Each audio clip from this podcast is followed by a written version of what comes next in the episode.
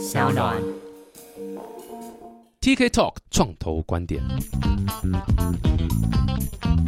Hello，欢迎来到 TK Talk 创投观点，我是 TK。哇，这次其实抱着非常紧张的心情啊，不是因为我们录的隔天要投票，而是因为今天的这个来宾是非常非常这个大人物啦，而且算是一个哦非常非常年轻，年轻到不行的一个天才。大韩，可是我不知道你刚刚在介绍谁，你不是很年轻的一个，已经不年轻了、欸，现在都三十二了。三十二对我来讲，我已经快四十了。对啊，这个是炫耀文，没有，他非常非常年轻人，很很很厉害。我记得我第一次认识你的时候，不知道你还记不记得，我们在一个餐厅然后吃饭，那时候我还在三创，然后那时候你刚开始在做贝壳，嗯的时候，好像刚刚开始，然后你还带几个人来，然后找我和能伟 Wen，嗯嗯嗯对，然后我那时候第一次认识你。我还不知道你的背景是什么。我那那一次吃饭对你印象非常深刻，是你讲话超级快。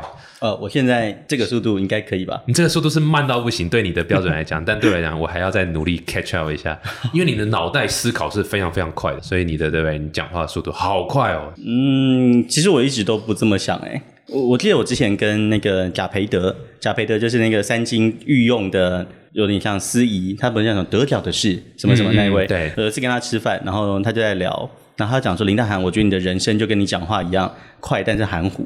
你不觉得这是一个很直接的批评吗？对，有一点。对，我今天讲你你说你说我讲话快，我没什么意见，但你说我人生含糊快又快是怎样？是只说我人生又短命，然后又含糊，然后就这样就这样结束了吗？对，像烟火一样，不就没了这样子。应该大蛮多都知道林大涵这样。那但是各位，如果真的有人还不晓得，哎，林大涵到底谁？我给各位一个简单的这个这个介绍一下。Thirty under thirty，少于三十公分以下，嘿，没有啦，是三十个三十岁以下的啦。其实他那个严格说，他根本不算三十个，因为它是每个领域又选三十个，然后它全世界又分很多领域，然后又有美国。又选一个，然后中国又选一个，然后呃可能亚洲又选一个，嗯然后一个领域可能十几个领域，所以到最后其实你一年产生出来的人数应该有个几百人，甚至上千人都有可能。嗯，但基本上就是他都会选一些在某个产业啊或者某个领域很很具有代表性的，然后就是属于年轻的，所以就是你知道，就是 Forbes 他们就是 thirty under thirty 或者 forty under forty 也有很多的这种状况这样。那所以他就被获选为其中之一个，而且还还有一个这个品杂志也选择是 forty under forty 嘛，就是也是。蛮挫折的，就是你 thirty under thirty 才刚拿到，然后就 forty under forty，然后隔年就 fifty under fifty 这样，我不知道有没有这个东西，下次我们来选 hundred under hundred 的，对，应该所有人所有人都来录选，所有人都在，所有人都在。哎、你不觉得像刚刚我们讲说三十个三十岁以上，那现在一下变成一百个，他又只限在台湾，你就可以想见这些名单，其实我都觉得那些选名单的人很厉害，因为就是每一年都要找出这么多的新人，到底是怎么找的？就 Google 一下啊，对啊，没有啦，他们一定有到处问卷啊，严格筛选啊。不过我也不知道他到底 process 怎么找的。但是不管怎么样，这算是殊荣啊，还蛮厉害。那我觉得大韩给大家最大的呃记忆点，就是基本上就是一个群众募资的一个权威代表。只要你要做曲目，基本上想到的就是 TK，对，没有啦，是大韩啊，你还对，就大韩啊，对，所以大家在这一块已经做很久。那所以我还蛮好奇，哎，你是呃毕呃，你有毕业吗？没有，你没有毕业，嗯，辍学，对，而且我辍学两次，靠，难怪你会成功，那么这个是 这生存者没有 都一定要辍学才会成功。我就是乖乖的把学业念完，难怪我失败成这样子。辍学两次是台大和什么正大。正大、台大各辍学一次这样子。对，正大念到大二，然后退学，然后重考一年进台大，嗯然后念到大五、大六，就是超过那个休学的延长年限之后，自动退学。所以都没还没拿到正式的大学学位，都没有。那正大念大二那时候是念什么？那时候念民族系，民族系。对，民族，就是基本上是就是少数民族。那那个那个系成立的宗旨目的是什么？正大成立那个系的时候，在讲是边境治理跟管理，嗯因为他那时候心中想的可能是就是在一个秋海棠的概念里面，要治理边境的少数民族，所以你必须要有人针对这些东西做深度的研究。但拉进台湾之后，台湾也有自己的少数民族啊。然后，但其实那时候还是有很多会到就是两岸三地这样跑来跑去，然后去看各像什么花妖彝族、花妖傣族，各式各样的探访，其实还蛮好玩的。这系讲的内容很棒，还有一个小小的民族博物馆。民族系毕业人大概从事的都是哪方面的工作？绝大多数跟民族系无关，但如果真的要跟本科有关的话，可能会进像故宫，哦，OK，对，那可能会像进历史研究。那但，另外一块就是本科系的教职，但大概我想可能七八成以上，并不是真的跟民族直接相关的行业吧。也是可以去那个九族文化村那边，那边可能比较需要娱乐产业的人。那边需要娱乐的。所以你是等下念两年的民族系，发现哎，其实自己兴趣不在那边。没有没有，就只是因为私人原因，然后到最后就没有上课，我应该可能是正大最后一批被二一的人，因为在我之后就变成二一三一制了，嗯哼，所以我应该可能是最后一批当二一就出去的人。比较衰啊。对，我就还记得那时候，其实当时的系主任有问我说，要不要开，就有点像开校务会议，要不要救我下来这样子。然后那时候就不知道在跟特别为了你林大涵条款这样，这只是开一个校务会，因为校务会永远都可以讨论一些就是规范之外的事情嘛。那如果这个人他可能有不错的表现，他可能就觉得有机会。然后因为我那时候也常蛮常办活动的，像比如说去偏乡去做填调，那其实我表现应该也算蛮不错的。对，那所以就问说有没有要不要这样？后来后来就觉得没关系。就退学就退学吧，那就白了。反正是正大而已，对不对？排名多少，对不对？那是你的想法啦，那是你的想法啦。我是觉得那很棒啊，我觉得我也觉得很棒，我也觉得很棒。后来是呃重考吗？还是还是？后来重考一年就进补习班，就重考班，然后就。嗯，然后其实那一年都还是都在看漫画，对啊。然后前半年是那个重考班，因为前半年你在正大，所以你被退学的时候，其实你上半学期的重考班的学费是可以免费的。哦，可以这样子哦。对，因为他会预判你的成绩可能高到一个程度，他就可以说你可以不用付，但下半学期就要看你在重考班里面的成绩而定。我还记得那时候好像前十名，应该是一百八十人左右的班，前十名的话，下半学期的学费也可以全免。哇塞！那在我好像第十二和第十三名，所以就要付费，然后付费就不开心了，不开心就不想去念。然后就我妈妈就帮我安排了一个在这边租了一个房间，让我在那边念书。然后早上会送餐点，中午会送餐点，晚上会送餐点。然后他只要一送完餐点之后，我就送去看漫画。然后，但你还是考上台大啦？对啊，就还是考上去。哦，那你妈妈应该也是蛮欣慰的吧？应该就母子关系后来有比较好一点吧？嗯，在第二次退学没有坏啊。没有没有，当然中间你像我爸妈都是老师，然后所以其实老师的儿子会念书念到被退学，他们其实在圈内觉得还蛮丢脸的。当时，嗯嗯嗯嗯。不过你这样算是浪子回头了，对不对？你要唱歌吗？没有，但就是至少这样回来，结果还是好的。你爸妈现在应该对蛮欣慰，这样还应该吧？OK，对我觉得他们应该是开心。后来都没讲过话嘛，都没在跟父母亲讲，比较少。不过这倒是真的，就是后来才发现，可能即使我家我家也在就是木栅那边而已。那我现在住中永和，所以其实真的距离很近。但其实好像算一算，现在都是一个月左右才回家一次。嗯哼。然后相比起可能今天要准备返乡回去投票那个距离，那我觉得好像应该多回去跟爸妈多相处一些。各位，对，要好好孝顺父母亲，好不好？对，不要不要这样，还是要好好孝顺父母亲呐。那所以你后来考台大是什么系？台大是图资哦，图书资讯学系，图书资讯学系。对，那也是练练到到两大二还大三？啊，念到大六。哦哦，对，念到大六。你刚刚讲念到大，然后就一直一直延毕，一直延毕，延毕。就是大四之后就延毕，延毕，延毕。我记得第一次那时候想要延毕，还给自己的理由讲说，我那时候。可能先这样挂挂着学生身份，然后不用马上去当兵。嗯哼。然后后来我到最后就吃到胖到免疫了。而且在最后一个理由也没没有了，那就退学了。有看有看看影像的各位有吗？你觉得有胖吗？不要这样，不要这样。浓鲜合醋刚好。不过你是在大学时候就开始呃开始有接触。工作上面的的的这个部分了嘛，嗯，如果真的要讲的话，的确就是从正大退学，然后重考进台大。那时候我进台大已经二十二岁啦，那我身边的同学可能十八岁，那其中还有廖一纯一吧，是我在图资的同学，就是后来贝壳放大的共同创办人之一。那他就年轻貌美又厉害，嗯哼，然后又认识很多很多人。是，那可是我就是一个大他四岁的。老人，然后虽然你还还是可以主张，你还是可以主张自己认识很多人，因为大三、大四的学长学姐也都认识你，因为你曾经跟他们同届嘛。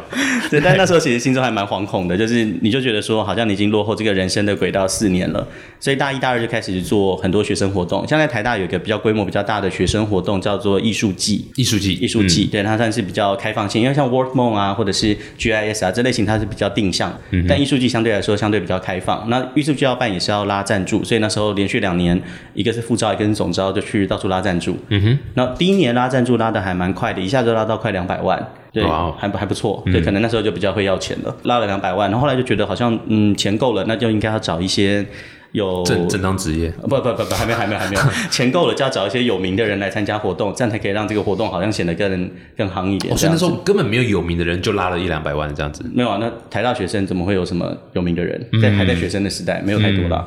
对，然后后来就找有名的人参加活动，当时还是布洛克当红的时代，所以就去了无名小站。那时候无名小站已经卖给了雅虎，不是吗？对，所以就跑去雅虎找当时的布洛克的嗯主导人，然后之一叫 Giselle，他也是我人生中的贵人。嗯哼，然后 Giselle 就听了我们的介绍，他可能也不太知道这到底是什么。那总就是安排了一些当时很红的布洛克参加了我们办的艺术季的活动，也发了一些文章。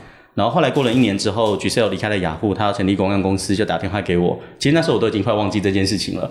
然后就讲说：“哎，你还记得我吗？然后我是雅虎的 Gisele，我现在要出来开公关公司了。那你有没有兴趣跟我们一起做？”那那个时候我是二十三岁。二十二岁进去嘛，所以到大二二十三岁。那二十三岁有公关公司的创办人问你要不要跟他一起工作，那可能最早的成员的话，你会觉得好像稍微补齐了一点落后的时间。I see，对，因为一般可能你会到二十一、二十二岁的时候，你开始去可能像公安公司、广告公司实习，如果是这条路的话，那你现在二十二、三看起来有一个正职在公安公司，还是早期人员，那应该感觉还 OK，所以当然就二话不说就答应了。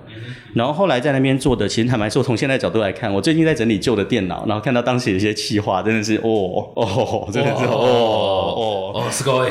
对，真的太了不起了！这种东西怎么还可以写得出来？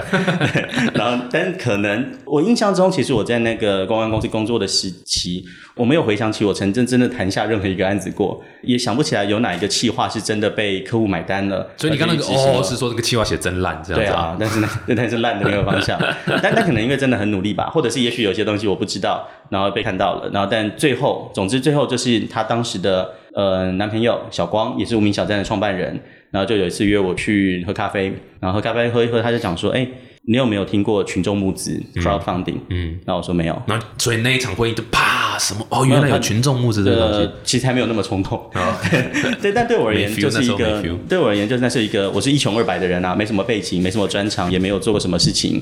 那你想象一下，就是群众集资这词是什么？其实不是很重要。但无名小站的共同创办人找你说要不要一起创业？诶这件事情很重要诶。如果他那时候做的是群众集资网站，那可能就造就了现在的这个情况。如果他那时候说要做线上 A 片网站，我可能就变 A 片大亨。对呀、对他做什么，他直接影响了我人生，所以小光真的是我人生中第二个超级重要的贵人。所以他那时候说就一起做，然后所以应该严格说起来，那时候根本连这个网站要叫什么名字都还没有。我还记得那时候最早的 code name 应该叫做呃 Bootstrapper。Bootstrapper，对应该是叫这个 Bootstrap，就是自己呃用自己的钱、自己的能资源去做一件事对，那时候应该是叫这个，那是计划名称。后来就横向比较了一些当时已经比较红的群众集资网站。那个时代是二零一一年的七月或八月吧，所以当时其实在世界上有的群众集资网站，它并没有像现在一样这么多。那可能当然 Kickstarter 已经存在了，Indiegogo 已经存在了，然后还有一个当时也很大，但后来已经不见了，叫做呃 Rocket Hub。然后还有 Rocket Hub Rocket Hub，还有很多其他网站。那时候，总之第一个工作就是横向去比较这些平台，然后去找出在台湾可能可以做的模式。对，所以那从七月开始就慢慢一点点开始做。嗯，对，然后一直到八九月的时候有一个，那时候是二零呃二零零一一年的七月，二零年七月哦八月。然后到二零一一年的九月十月的时候，有一个蛮重要的事情发生了。那我在台大图资系有一个其实很不熟的学长，后来才慢慢变熟，他叫谢伦。嗯哼，呃，谢伦就是电塔的共同创办人。电塔少女的创办人，电塔股份有限公司创，为什么电塔少女会在电塔股份有限公司前面？因为电电塔少女大家比较听过啊，对不对？OK，OK。你你今天讲谢伦跟讲雨恩，对不对？或者是我的前女友小一，哦啊，这个这个不能讲。没关系，那可能 T K 比较关注那一块。OK，总之反正那个时候是谢伦他在脸书上发了一个文章，讲说他们有一个很厉害的东西，想要问看有没有天使投资的机会。然后因为我那时候跟小光一起在做，那也知道说小光有表明说他也想要看看有没有好的标的可以去参与，所以就介绍了谢伦团队。当时他们团队就叫昂图哦，嗯那现在就是了发音叫昂图，那其实昂图这个名字 ontology 的本体论，它原本是这谢伦这个团队他们所持有的。然后聊完之后，其实算应该算相谈甚欢。虽然说当时对谢伦他们想要做那个很伟大的计划，小光并没有太感兴趣，但小光想做的这个群众集资的网站也很成功的说服了谢伦团队，所以后来就就直接把两个团队就并在一起了。所以昂图有限公司股份有限公司那时候才成立了，那时也确定了名字要叫 Flying V。现在应该蛮多人还不知道为什么 Flying V 叫 Flying V 吧？嗯，不知道，解释一下。对，如果你现在打 Flying V 去搜寻，如果你用无痕视窗，那可能会根据你自己的使用者行为，你可能会搜寻到一个是群众集资网站，那另一个可能性你会搜寻到 Gibson 的一把吉他，嗯，那人他长得就是像一个 V 的那个样子，电吉他。那因为小光他以前他是主乐团的，他曾经主乐团，嗯对，然后对他而言，他走上了无名小站这条路，也相当于他放弃了音乐这条路。后来我发现其实也不一定了，他不一定啊可能是对对不一定了。他反正总之他感觉到他放弃了，所以可能他选择叫 Flying V 这个名字，也是象征了，呃，如果当时有这样子的平台存在，说不定他可能会在音乐的路上走得更远一点，说不定会有很多人选择更贴近自己理想中，或者是要勇敢去踏的那条路去走。所以我觉得这个命名其实当时看起来是蛮浪漫的。嗯哼哼哼，对，小光是呃交通大学的，交大那时候有个社团叫新生社，专门就是组乐团。为什么我那么了解？因为我也是新生社的成员。那你有组乐团吗？我也有组乐团啊，然后表演过两次就被社团扫地出门。对，因为他们不希望品质不好的人在 在乐团里面。但那时候我我我最早说老实话是有点那个 side topic，但是我最早认识小光是他是交大的那个职工系的，嗯，然后那时候但他是你学长吗？他是我学长，我们不同系啦。我那时候职科，他是职工，但他是在话剧社。小光跟无名小站另外一个简志宇，他们两个都是呃戏剧社的。然后那时候我也是戏剧社的，所以就是那时候都看到小光和简志宇两个人在台上争两笑诶，那里争笑诶这样子，但很好笑。他们两个很厉害，一一看那时候一看就知道他们是一个绝佳的拍档。然后所以后来一起组那个无名小站也。还蛮不意外，嗯，就很酷啊。那总之就像刚刚那样说的一样，Flying V 的原始团队就这样开始运作了。那个时候应该是二零一一年的十月左右，嗯然后但接下来时序转的很快，前到二零一二年的二月的时候发生了一件事情，就是我们现在大家所熟知的泽泽，那时候正式宣布他们成立了，而且那个成立不是只是开记者会宣布成立，是那个网站当时就可以上了。嗯这一个 shock，因为哎，我们不是那时候网站没有吗？还没啊，还没啊。哦，OK，那个只是刚成立公司而已。呃，公司可能已经成立了，那但是网站还没有上线，就产品还没有。推出来，我没记错应该是二月下旬，然后在地下连云空间，泽泽办了说明会，那我还跑去那边观察，甚至小踢馆，因为说，哎，有看到，哎，你们使用者条例里面这样的话，不是等于在上面提案的话，就是你做著作权全部都变成平台所有嘛？真的时候真的写错，文人相亲，那不是文人相亲，那就是找茬，那就是找茬，是找茬，那真找茬。对，但其实后来想想看，那真是一个很不成熟的表现呢，因为你发现这个东西你不应该在当场讲的，之后再看看怎么好好的。沟通对，在私下才可以勒索嘛，不然你一讲出来就没得勒索了，对啊。那其实一直到二零一五年之前做群众集资的每一个人，产业里的每个人都没什么钱可以勒索了，真的倒是真的。对，所以后来那时候发生了之后，当然整个团队变得相对来说比较紧张，因为诶，怎么会突然一个好像没听过的团队出现了？但实际上后来我跟徐正啊慢慢聊的时候，才发现他们其实二零一一年也是六七月的时候，就在英国的某个酒吧里面也开始了这个计划。这个 idea 对，所以说真的，其实两个团队开始要做这件事情的时间相距不远。徐正就是那个泽泽的创办人，共同创办人之一。对，然后后来这样跑起来之后，就二月到四月这段过程其实很有趣，就是你没有网站，但是你看到你的。就是 competitor 已经开始做集资了，怎么办？我还记得那时候，但它上面有案子在跑有案子，有案子，多多少个案子在跑？我记得三四个吧。有一开始就是有李汉的设计师李汉的作品，然后甚至还有就是徐正爸爸，嗯，然后自己出的家里大全，所以其实也是真的。从现在角度来看，那些案子的品质完全没有比较差，也是一样非常充满了创造跟就是设计感的存在。然后那时候，但是你网站就没好，可是你就是你好像信息已经发布出去了。之前我还记得那时候很夸张，就是先开粉丝页，不管怎么先开粉丝页。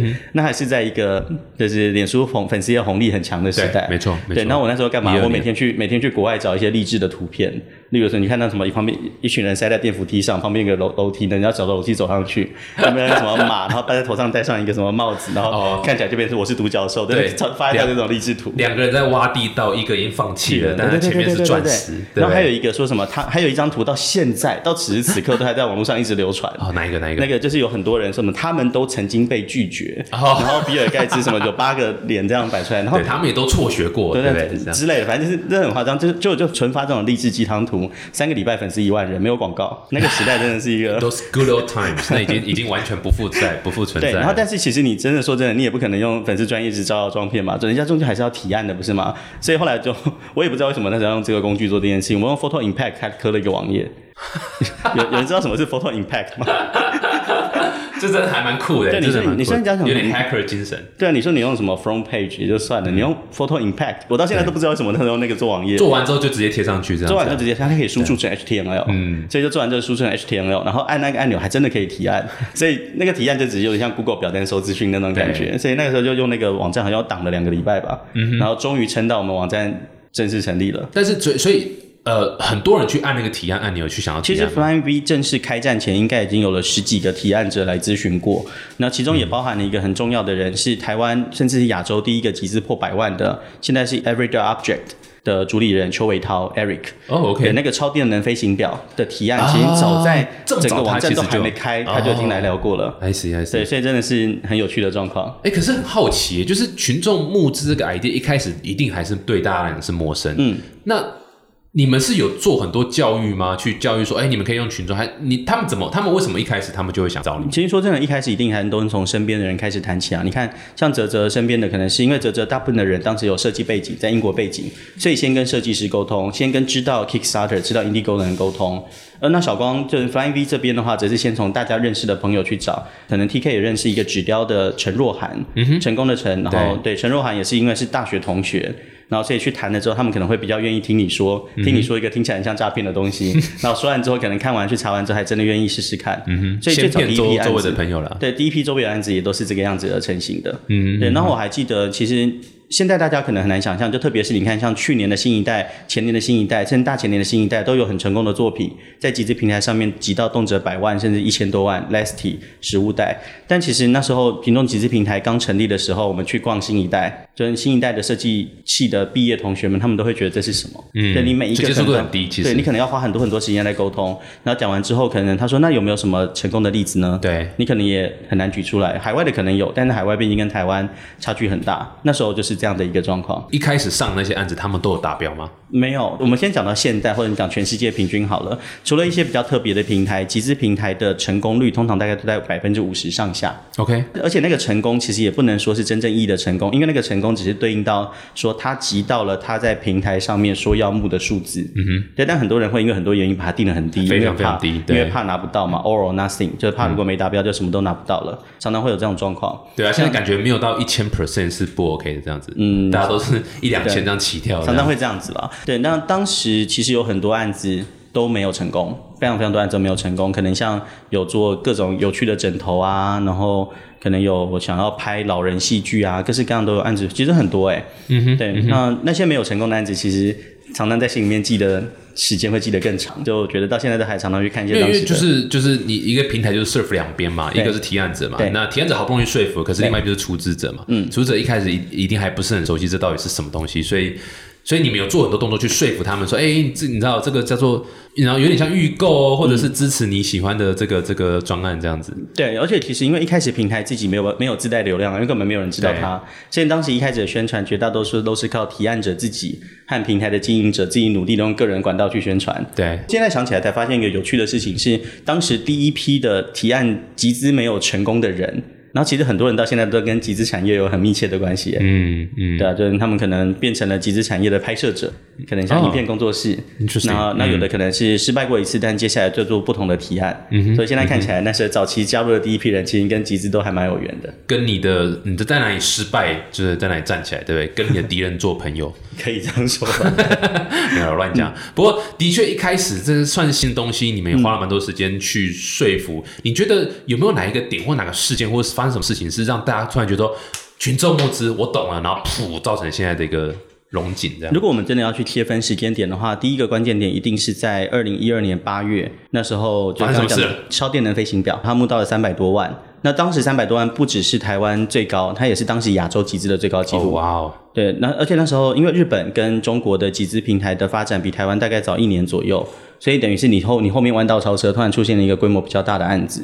然后第一个时间关键点应该在这里，那这个关键点也影响了我有没有继续在这个产业。因为当时其实电塔团队就是那时昂图团队跟小光发生一些管理风格跟未来目标的歧义，所以电塔团队整个离开了。对，当时其实我自己的个人心中是觉得电塔讲的蛮有道理的，嗯哼。可是我觉得我是跟小光一起做的，所以我那时候就进入一个很大的两难。对，我是走是留，然后那时候想着至少把手边正在谈的几个案子做完再走吧。嗯，那就做里面就是一个超电能飞行表，你突然发现哇哦，这是你最后一个案子。不是，当然不是，我那还没走了，还早。OK OK，对，然后做了以后才发现，嗯，好像群众集资好像比我想象中的还有影响力呢。因为当时之前你看到最高成功金额大概就二十几万，嗯，就突然蹦一个三百多万的案子，嗯哼，对，那真的是蛮让人印象深刻。可是那个点是什么？是你有没有去研究说，哎，到底是什么？为什么突然都二十几万、二十几万，嘣，突然来个三百万？呃，我觉得关键点是在于，那可能实际上从现在的角度来看。超电能飞行表可能是当时那个世代的提案者里面第一个具有自己的社群能量的提案者。哦，OK，对，可能说像纸雕陈若涵，他可能当时也没有什么自己的社群，没有什么支持支持者，大家是在一瞬间看到了这个计划，然后可能用朋友之间帮忙的身份去支持他。可是超电能飞行表那时候不一样，那时候 Eric 自己已经开始在打造品牌，他已经在很多不同的地方写文章，他已经是一个风格的带领人物，而他要打造自己第一支飞行表。所以其实我觉得那就带有了真的粉丝支持的性质了。那还有另一个原因，客单价比较高，因为是飞行表嘛。是对，所以客单价高，那身上有了人口基数之后，就会有比较大的数字。嗯哼，所以它那个也算是一个嗯，有点有点有点像是划时代一个新的一个嗯未来性的产品嘛，所以也是哦，倒不能说是未来性产品，因为飞行表它本来就存在。飞行表这是一个相对传统的产品领域了。可是自己的品牌加上去的新创飞行表，价格也没有很高，我觉得是有差异的。I see I see，所以算是有一些有一些操作上技巧，再加上说本身社群的力量也对也算蛮大这样对，子。所以这可能是第一个很重要的扩散点。当然，从现在角度来看，那个那个的起火就是一个小小的火花，然后它让这个产业的其他人可能会觉得，嗯，其实是可以把规模做到这个程度的。然后再往下的话，我想应该很快就会到了太白粉路跑这件事情。啊，对对，太白粉路跑路跑那时候因为路跑在乱象路跑乱象，对，那时候甚至有人会觉得集资平台就是路跑平台，对，因为那时候连续有很多个路跑或者是那种群众就是群众游戏式的案子在集资，那它的背景是前面有那个 Color Run 或者是 Color Me Red。这两个彩粉型的路跑进台湾，就从国外代理大型路跑品牌进台湾，然后但就是报名系统不可能尽善尽美，所以很多人报不到。然后就有人就是抱持着半开玩笑的性质讲说啊，这是国外的东西，在台湾我们当然应该要撒番薯粉、太白粉，然后就在每一个留报不到名的粉丝，因为他们在粉丝页抗议，在他们那何不试试太白粉路跑呢？就他们自己 create 自己的对，然后然后他太本路跑，他那时候是发一个粉丝专业，结果不小心，好像我没记错的话是。一下子隔天就有一万多人，还两万人加入那个粉丝专业，隔天哦，应该是就很短很短的时间，太可怕了。那很那麻烦来了，就是你不知道这两一两万人是玩真的玩假的，他们认真的吗？嗯哼，所以那群众集资的确确实是一个蛮方便让大家确定测试啊，是真是假。真的假的。对，所以后来就开了集资案件，然后就很快的，我记得那时候应该是一百个小时之内就募到了六百多万元。哇哦，嗯，而且里面还有一个很酷的事情，你知道，因为后来他在台北场办完之后，因为就是有环境问题嘛，所以高雄场在办之前，前就是地方政府决定你不准撒粉。所以就是一个你不可以撒粉的太白粉路跑，那结论就是大家其实都穿太白没有就好也不能都不能，大家就是穿着彩色的 T 恤去那边跑步。那然后我那时候心中想说，天哪，这应该会被退货或退款退到爆吧？结果没有哎、就我后来跟那个主办人讲，他说只有两个人退款，哦哇哦，所以真的是一个蛮特别的状况。那之后就还有僵尸路跑啊，什么泡泡足球啊，各式各样的娱乐活动。所以第二个转折点就是让大家看到群众集资很可能是在播路跑。嗯哼。那在下一个时间点，应该是看见台湾的首映会。哦哇，非常代表性。对，那看见台湾的首映会，当时也是跟千猴子，就是王石，也是我生命中的另一个非常大的贵人，然后一起有机会才去把看见台湾做成了群众集资办成的首映会。嗯哼。那首映会那时候其实有一个有趣的状况，就是因为你很难想象人花七百块。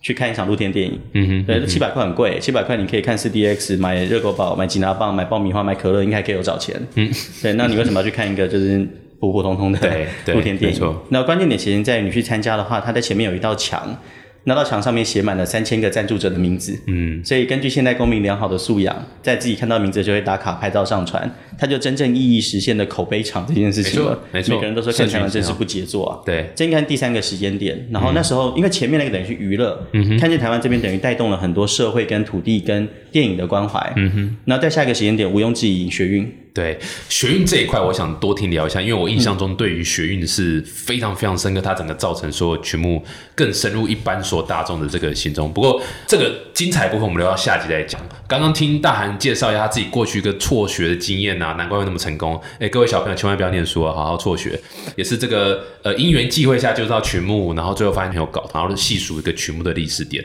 很有趣。我们下集请你多讲一下曲目这一块。我听说台湾是曲目。平均金额非常非常高的一个地方，对不对？嗯，以发展程度、人口数量对比到发展程度的话，应该毋庸置疑是世界最好的。哇，太酷了！好，我们下一集来听你多讲这部分。我们下集见，谢谢。